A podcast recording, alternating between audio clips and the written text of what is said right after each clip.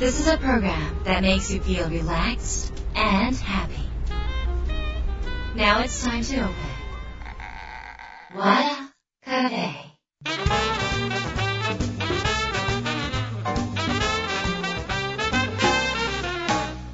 和田カフェのオーナー和田博美です。やる気満々の人もちょっと明日が憂鬱な人も明日笑っていけるよう今夜もワクワクをお届けします。改めましてこんばんは和田博美です。この和田カフェはウィークデーの締めくくりに明日からが楽しくなるちょっと学べるお話をお届けしています。ということで今週はいや面白いゲストをお迎えしております。コラムニストの尾藤克之さんです。私はあの、えー、と尾藤さんはあの岡崎さんというまたビジネス書の作家さんからご紹介いただいたんですけどあの、まあ、いろんなあのオートナンサーとかえアゴラとか J キャストニュースもうありとあらゆるウェブマガジンで記事を書かれている、まあ、あの皆さんは尾藤さんの名前を小さくしか見てないかもしれませんが記事は相当読まれてると思います。かなりバズってる記事も書かれてるんですがそんな素晴らしい尾藤さんなんですがもうあの本を書くのも早くてですね、えーとまあ、今回頭がいい人の読書術っていうのを出版されています。であの、まあ、なかなかね読書術の本はたくさんあるんですけど尾藤さんはなんせそれだけ記事を書かれているのでたくさんの情報をあっという間に入れてそれを何倍もアウトプットさせるという超天才的なスキルをお持ちなんですね。そのスキルを書かれているのが、まあ、今回の頭がいい人の読書術ということで、えー、と今日はですねこの本の内容についてちょっと触れながらあの尾藤さんについてもお話をお伺いしていきたいと思います。え尾藤さんの登場2週にわたっての登場になります。和田博美の和田カフェどうぞ最後まで楽しんでてください。和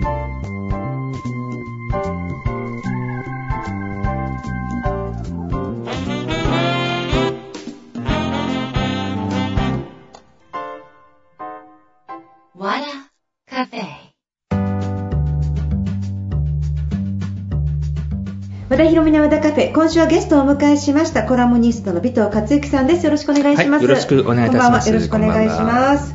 でということであの尾藤さんがえ今回まあ結構スピード速く本バタバタバタバタ出されてるイメージがあるんですけど、はい今回は頭がいい人の読書術ということでこの頭が悪い私のために書いていただいたような内容で本当にあの頭がいい人の読書術を私は読んだ時に、はい自分の頭の悪さを感じたんですよだからやっぱり尾藤さんは相当頭のいい人なんだなっていうのはすごい思いました尾藤さんはそういうこと意識されて書かれてないと思うんですけど、はい。なんかあのなんていうのかなもうセンスと感覚と効率の良さっていうのは、うんうんやっぱりあれだけ大量の記事を書かれるコツっていうものがこの中にはい。秘められてるんだなと思いました、はい。なんかたくさんたくさん本書かれてるんですけどこれ結構長くかかったということなんですが。これは、うん。もう、素晴らしさっていうところからうん。出したんですけども、えっと、記事自体は、僕はあの、10年ぐらい前から書いていて、うん。えー書評記事、いわゆる書籍紹介記事というのを書き出したのは、えーおそらく5年ぐらい前から、でそれが結構評判になり始めて憲法とかがすごく届き出すようになったのが多分3年ぐらい前、はいはいはい。その頃にちょうど素晴らしささんとその話をして、はい。えーあの話詰めていこうねっていうしながら来たんですけどなかなかちょっと最終の形までね、うん。なかなか持ってこれなくて、はい。まあ、僕も多分仕事にいろんなスケジュールみたいなのもあってそれでようやくまあ3年かかってしまったというね、はい。そういうものなんですよね。はいでもあのすごい読みやすかったです。あありがとうございうん、ます。すごい読みやすかったし、例題とかもやっぱり素晴らしかったし、はい。何より尾藤さんが素晴らしい規則正しい生活をされてるんだっていうのを感じたんですけど、そうでもないんだけどね。ええ。うん。なんか睡眠はちゃんと取られたりとあ睡眠か取らないと記事が書けない。すごい。一日何本書かれるんですか？いやもう僕は結構けなんだろうな。あの意外とその自分が乗ってる時、うん。一気にバーっていっちゃう方なのでそういった時にはもう2本3本一気に書いちゃう時もあるしそういう場合本も書いちゃう時もあるし、あのうん、記事ってね、はい。あの裏付けとか根拠、は証拠、数字みたいはない。ものをいっぱい調べたり、はい。データ調査をしなきゃいけないじゃないですか、うんうん。そういう時に、おそらくこのここに書かれてたはい。読書術っていうものがはい。あるからこそ、あの書けるのかなって思うんですよ、うんありとあらゆるものを同時に見て、はい。そして一つにまとめてアウトプットしなきゃいけないじゃないですか、はいはい。それってすごい能力だと思うんですけど。そんなことないと思いますけどね多分。はいどうぞ。多分皆さん小学校の時とかそういう訓練って多分してると思うんですよね。ただそれ、えっと、大人になってやってないだけであって僕も特別な何かこう技能があるっていうわけではなくて、うん。単にそのなんだろう今のネットって PV がすごく重視されますよね。やっぱり PV 高い方がいいっていう。で、結局一生懸命書いた記事がいわゆる PV がいいわけではないんですよ。だったら最低限の労力であのコンスタントに上げていった方がいいなっていう。それがまあ10分で読んで30分で書くっていうことなんですよね。すべての本10分ですか？大体そうですね。私あの翻訳本とかがはい。10分で読めないっていうか、あんななんか何日もかかっちゃったりとかするんですよ。翻訳本検本してくる人あんまりいないんでね。そっか。文字がいっぱいあるやつ。とかちょっとあれは。あれは厳しいかもしれない。あ。よかった。ちょっとそれを私今日見本で持ってこようかと思ったぐらいで、うん今一番、うんあでもこの話はいいや。今一番苦戦してる本があって、なかなか進まない本があってでもそれはどうしても読破したいんですよ、はいはい。それでどうしようかなってちょっと思ってて。でもこれはちょっと本当に読みやすかったです、はい。であのまず、えーっといろんなあのポイントがあるんですけど、はい。この本のあのメインどころって3分の1しか読まないっていうそうですね。ところがまずあの超超ナイストピックというか、はいはい。そのどんな人でもやれるし、うん。そして3分の1読むための、はい。えー、と秘訣と、はい。そして問題集と、はい。そしてビフォーアフターのひあの比較と、それからあと,、えー、と質問、はい。その自分がどこまで気づいたかっていう質問が繰り返し網羅されているので、読みながらアウトプットしてる感じがすごいしました。ありがとうございますはいええそうでいつもこうやって3分の1しか読んでないっていうのはすごいことですよね。というか全部目で追ってたら読み切れないですよね。いやすごいで、上上を読めば大体わかるっていうのはいつからわかったんいですか？やそれ僕小学校2年の時から分かってましたね。あの夏休みって42日あるんですよ。うんね、あの小学校2年生の時に、あの読書感想文って学校から宿題が出るんですけど、ええこれ1日1枚ずつ書いたら42枚になるなと思って42枚で書いたことあるのね。うんね、そしたらそれが、あのーまず学校の先生校長室呼ばれて褒められて、うん。え句点中野区の句点に出てそこでも表彰され都点まで行ったんですよ。でこれはすごいみたいな形でね。それがなんかちょっとなんかうまい資料したじゃないけどそれがちょっと影響しちゃったのかそれで読書が好きになったっていう。そうそれまた母親が僕うまいなと思ったのが一冊本を読んで一冊こう感想文を書くと母親がすぐお出しをくれてねこれで好きな本買ってきなさいって。だからそれがもうあのいわゆるあのなんだ付加価値というかそのあれになるはあって次の本が欲しいから早く読まなきゃいけないなる。ほど。そう。それねあの小学校2年生ぐらいからはい本好きになったっていうのは、割と大人の本も読まれたんですか？その頃から。えっ割とエジソンとかから入ったのか？なんか小学校2年ぐらいから一番最初あの入ったのが、えっとまあ、動画の軽めのそのエッセイみたいなはいはいはい。ものですよね、海外の例えばホッツェンプロだとか、ああいうようなちょっとこう SF 入ったものとかなんか大泥棒現るみたいなコナンドーイルとかああいうのが入ってでも結局すぐに興味を持ち出したのが電気だったんですよね。電気。あその歴史人物。そうそうそうそうそう。え渋沢栄一ぐらいまで行っちゃったんですか？渋沢栄一はあんまり興味なかったんです 今ブームだからついてそうね。えっと、やっぱり戦国時代とかね、あのあとはあの源平のあの時代だとか、うんだから歴史はおかげさまで、あの高校までずっと5でしたね。すごいあと原告も5でしたね。多分僕が大学入ったのは原告と、えっと、日本史の力だけですね。すごいでも 蓄積が半端ないですねどうなんだろうでもね。小さいもう小学校2年生の時から尾藤さんの今の仕事は決まってたみたいなものですよね、これ仕事なんですかねこれ仕事じゃなくてほほぼ趣味でやってるんですけどね。それはね尾藤さん、はい。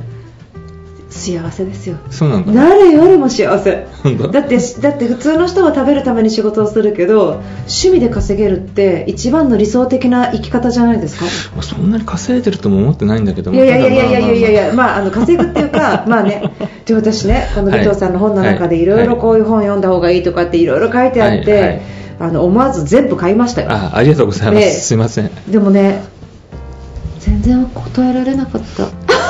えてか和田さんの方が全然頭いいんだからこんなすぐ分かるって絶対。山川一問一答っていう本を尾藤さんがあのトレーニングのために読んだらいいですよっていうことでこの頭がいい人の読書術の中で紹介されていてそれであ私もちょっと頭良くなりたいなと思って買ったらやっぱりもう読むの嫌になるぐらい分かんなくって。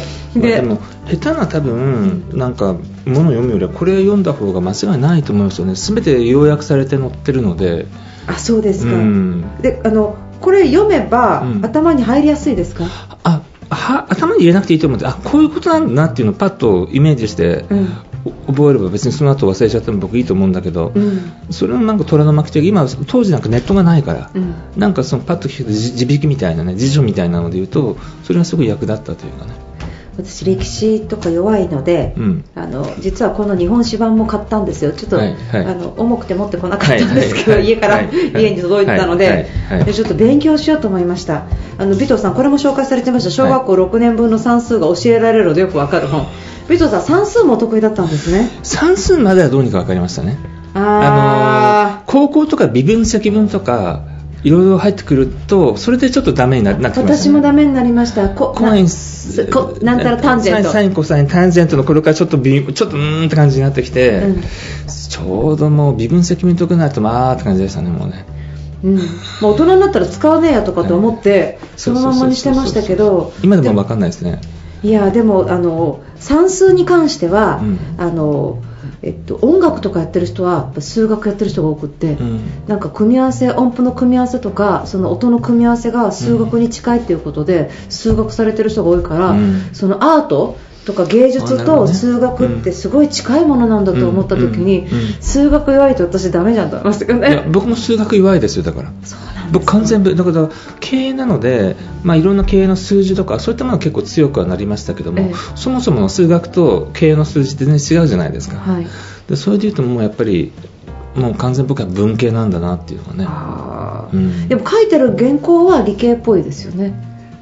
それは多分コンサルティング会社とかにいたのであロジカルに全てロジカルに書くことが全てそこで結構やっていたからやっぱりその書き方はまあとは言ってもまあロジカルっぽくなるんですよね。うん。ただそれは決して受け入れられるわけではないのでかなりそこは柔らかくはしてるつもりではあるんですけど。そうそうだから最初はあの議員秘書されていて、うん。その後コンサルティング会社で、はい。はい。その後コラムニストってなられたって感じですよね、はい。はい。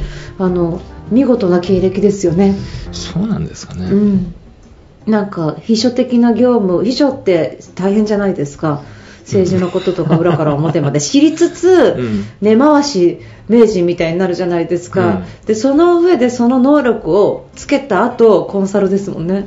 コンサルはね、もうあの、いわゆるその師匠を辞めて会社入るときに、もうバブルが崩壊していて、お入れる会社がなかったんですよね。うん。要は、あの、師匠なんか下手なことやってると、もう、偉い人たくさんなってるから緊張しなくなるわけね。おで、転職活動みたいなのするでしょ。うんで、いろんな会社行くじゃない。うんまあ、ユニークなキャラクターだから、最終面接とかすぐ行くわけ。うんもう雄弁に語っちゃうんだよ、社長相手にね。あで社長が、あピトルさん、すごい、あの、すごかったですね、今の、みたいな感じでね。うんあ、これなんか、また、なんか俺まずいことやっちゃったな、まあ案の定不合格になってね。ーへーで、結局どこにも入れなくて。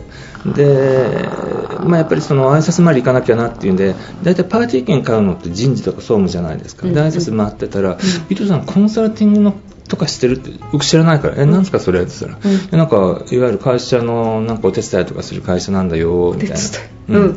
で、それで、あそういうのあるんですね。で、いろいろ受けていったら、まあ、あの、まあ、かなりと、今ではもう日本ではかなり大きな会社なんですけどそこにうまく入り込めて、うん。最初はでも、半年とかの契約社員ですよ。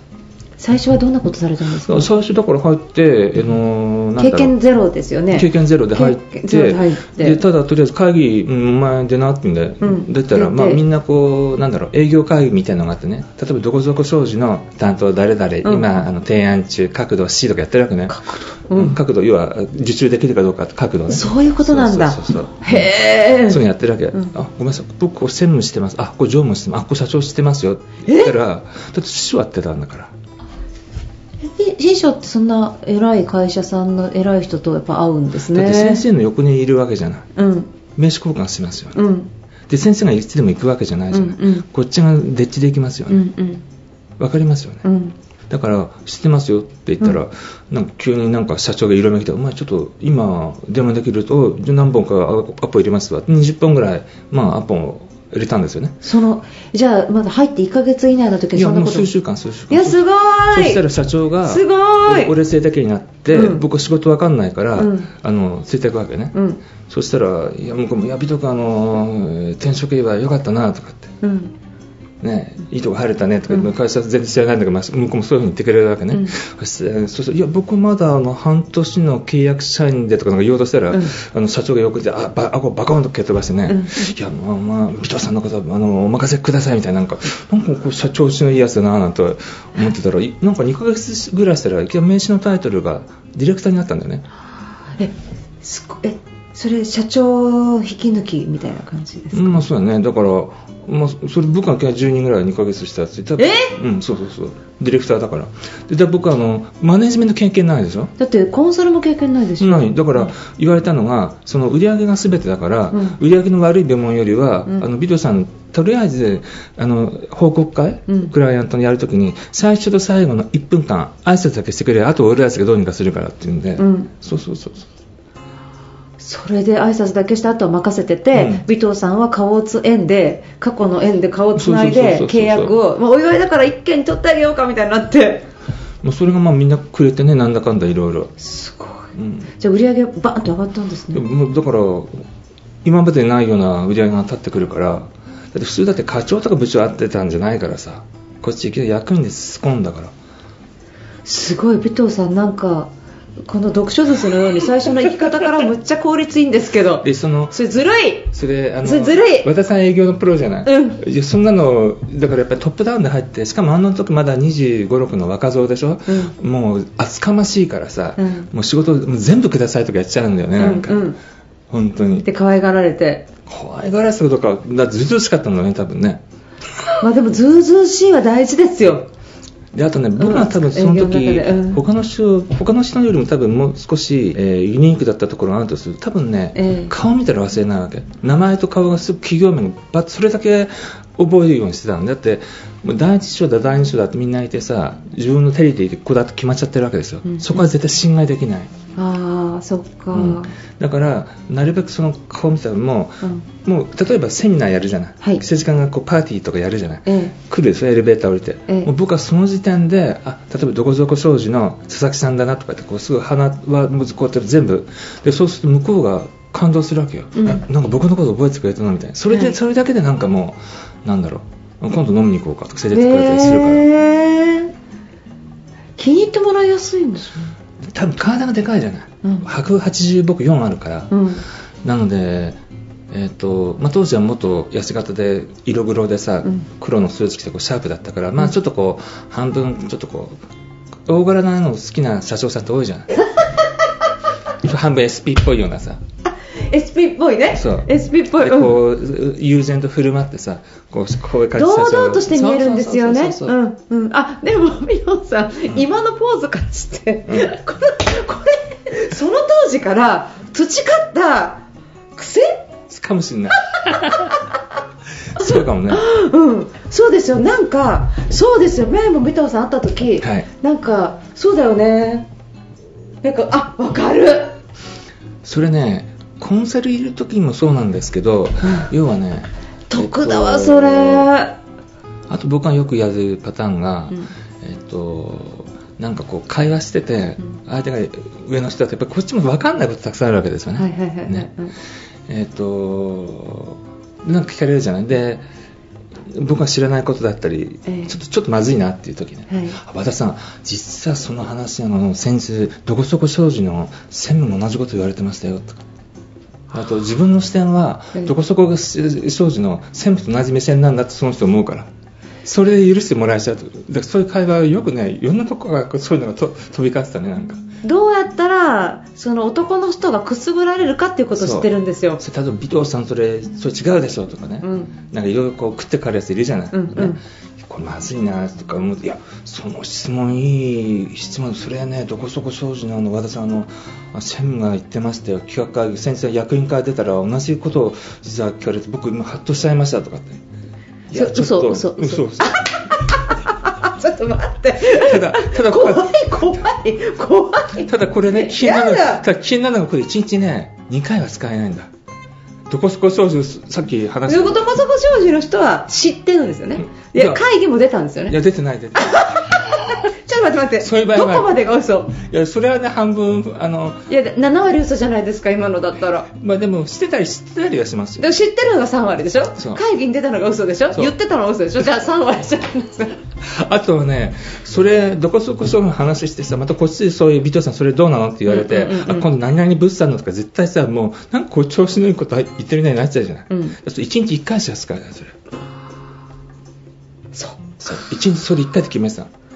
ちゅうかね。ま魔法の杖。ちゅうかそのいつからそんな嘘つきにな その子供時代の時は読書少年がね、い。いてであのスポーツとかもされてたんですよね、はい。何されてたんですか？僕野球やって野球少年、はい。はい。坊主頭の野球少年が坊主はしなかった。野球少年が いつの時点で人を返すっていうか誘導する？うん。もしくはあの人に、まあ、自分の思い通りに動かすようなそういう言葉とかそう心理使いっていうのは。IQ とか EQ とかあるじゃない、うん。実際僕あの EQ っていうはいを専門にやる会社で、うんあのそこでまあでもまああの実際、うん。あの外上の立場でかなり日本にその EQ 検査とかを導入してた時期があったんですけどそれはもう社会人の時ね、うん。あの社会人の時。コンサルティング会社の後、うん。後なんですけど、EQ 検査っていうのを、うん。えー、といろんな人やらせると一番スコアが高いのは政治家なんですよ。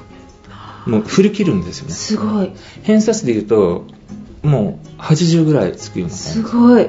全てが。じゃあみんなやっぱりこうお世辞とか人を持ち上げるトークが冴えてるんですね。まあ、だって、まあ、そのされてるものはやっぱ田中角栄さんじゃないですか、そうか。う、ん。いやーでもそういう人近くで見てるって相当な勉強ですねということはいやかもしまああれはいやー見たかったなー私も、うん。うん。ああそうなんだ。やっぱり尾藤さんはたくさん本を読まれてるんだから、はい。はい。言葉のつ言葉チョイス力というかなんか言葉と語彙力も非常に強いと多いじゃないですか。でやっぱりみんなそんな風になりたいなと思ってると思うんですよ。で今今ノートとかに記事いっぱい書く人とか、はいはいはい。なんかいろいろうん。まあ自分で記事を書いて食べたい人って多いと思うんですよ、特に本を出したい人もすごく多いと思うし、うん。なのであのそうなれる人となれない人の差っていうのがなんかこのアウトプットの力だったりとかするのかなと思っててあのそこそこノートとか見たら別に有名じゃない方でもうん。素晴らしい記事とか、ううんまい文章とかも書かれてると思うんですよ。それ何の差なんだろう？うまい、それね、うん。たそれねだから容量なんですよ。僕のちょっと多分なんで書こうと思ったかっていうのはまずじゃあそこをちょっとお話しした方が分かりやすいと思うんでお話をすると例えば世の中にそのまず本読み方であればいろんなその速読術ってたくさんありますよね、はい僕もいろいろ読んだこともあります、えー中にはうん。右脳が発達していてねこんなそのパッパッとこういると思うんですよ、うんうん。ただ僕にはそんなもんできないし、まあ、100人って1人それぞれ人ができるのかもしれないけどね、うん。右脳発達している人が、うんうんそれは一般的とは言えないよね、はい。言えないよね、うん速読も一般的じゃないよね、うん。なんかすなんか講義ってさそのそんなもんじゃないじゃん本読んだり読書するのって、で僕のそのやり方上だけ読んでっていうのはそれは誰でも多分多分100人で多分70人はできますよ。そんなやり方で。で実際僕そのやり方で小学2年間やってて普通に記事も書いているから、うん。あのまあ、僕は別にあのバックグラウンドになんか商品があるわけでもなんでもない。みんなこういうやり方とも効率ですよっていうことを一つ言いたいのと世の中のいろんなその速読術とかに飛びつくのはちょっとどうなのってことを一つ言いたかったのが一つ。で、うん。あとはあの実は僕もあの10年ぐらい前あのいろんなニュース記事に書く前っていうのはブログみたいなのもやったことあるんですよ。はい。アメブロとかもちょっと書いたことあるんですけど、ええ。結局普通のブログというのは書いていて、えー読まれない読ますの自体自体が大変ですよね。うんうんうんね、頑張って一生懸命書いたって読者何百人うんはい。とかしか増えないんですよね。そうですうん。それ考えたらすごくバカバカしくなって、えだったらニュースサイトを運営するところにどうにかして書かせてもらえないかその時僕実績ゼロだからね。ゼロだからね、どうやってアポイントを取ったかっていうと、えーままあ、いくつかこう、まあ、チョイスしてこう連絡するんですけど、ね、その時一番やっちゃいけないのがあのいやお宅で書きたいんですけど、あのどうしたら書けるんですか？みたいなそんなことは絶対ダメですね。でも多分レッスンも何も来ない。僕はそうじゃなくていやお宅に最高のネタが今あるんだと。もう今原稿すでに出来上がっていて、うもうすぐに見てもらいたいんだと、ね。うん。で今回、あのー執筆料とかそれ全然いらないので、うん。スポットでいいのでとりあえずこれ出してくれないか。そしたらあ向こうはお金もかからないし、う原稿出来上がってるんだったら、ん。あいいかなと思思えば絶対レス来ますよね。レス来たらその時からそこから考えるわけ。やっぱり作詞だ。作詞作詞というかだってか連絡来るんだってそんなさ実績のないやつ実績のないやつが連絡してすいません書きたいんですけどってそんなの無理に決まってんじゃん。でも尾藤さんどうしてそれに気づくんですか？だったらどうしたら連絡いや僕書きたいんだけどどうしたらそのレスくれるかなってことを最初考えるからなんかんなんかチェスとかやってたんですか？何もやってない。将棋とかやってました。黒さんが次の次の一手はどうなるかみたいな。そこまで僕将棋とか全然得意じゃない。なんだろうなんか絶えずそのあの先の先を読んでその後こうなるっていうことを読んだ上でこれ出してるじゃないですか。先の先まで多分先はぐらいは読んでるかもしれない。要は自分が何を求めてるかっていうとか書きたいわけですよね、かだからこそのコンサルの多分思考かもしれない。ピラミッド3かもしれないんだけどこういうの人と会うこので書くにはどうしたらいいかな。連絡くれなきゃダメだよね。でどうやって連絡くれるかなっていうのとじゃあコンタクトして連絡もらえませんかって絶対来るわけないよね。だったら記事すごい記事があるんだっていうふうにまあ付加してさいやすごいのあるんです。そこ人とちょっとちょっと今今ちょっとメールだと書けないんですけどって。でもしあのスポットでよければね一回載せてもらえればあの分かるんでとかって一回載せたやつがすごい PV が良ければ絶対来ますよ、ああすごい、うん、でそれをそれで一発目で結構仲良くなってルーティンできたのがあのビジネスジャーナルで、うん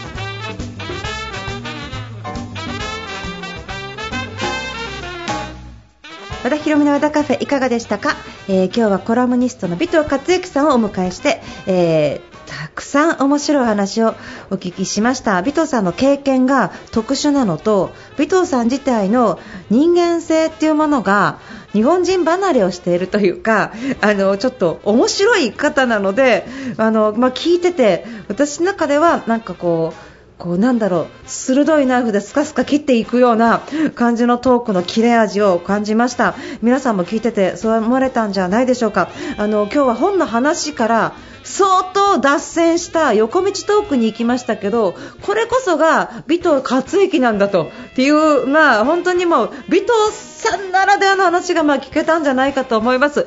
それがですねまあ終わらないとまあこんなあの番組だけでは終わらないのでまたこの続きをですねあの来週なります。で YouTube のあの音声の方ではもう少し多めに尾藤さんの話をあの流させていただいて、えーいますのでちょっとラジオの中ではちょっと足りなかったなっていう方はぜひ YouTube の方もあの聞いてみてください。よろしくお願いします。えーっと私の方のイベントなんですけどまず3月の21日22日に、えー和田式売れる営業に変わるセミナー、えーを開催いたします。えーっとこちら、えーっとそろそろ募集開始している時期だと思います。和田博美で検索していただきまして和田博美公式サイトトップページのバナーからご覧になってください、えー売れるようになりたい方、えーぜひぜひ来てください。よろしくお願いします。ということで和田博美の和田カフェ今夜はこの辺りで閉店になります。皆さんにとって来週も素敵な1週間になりますように。お相手は和田博美でした。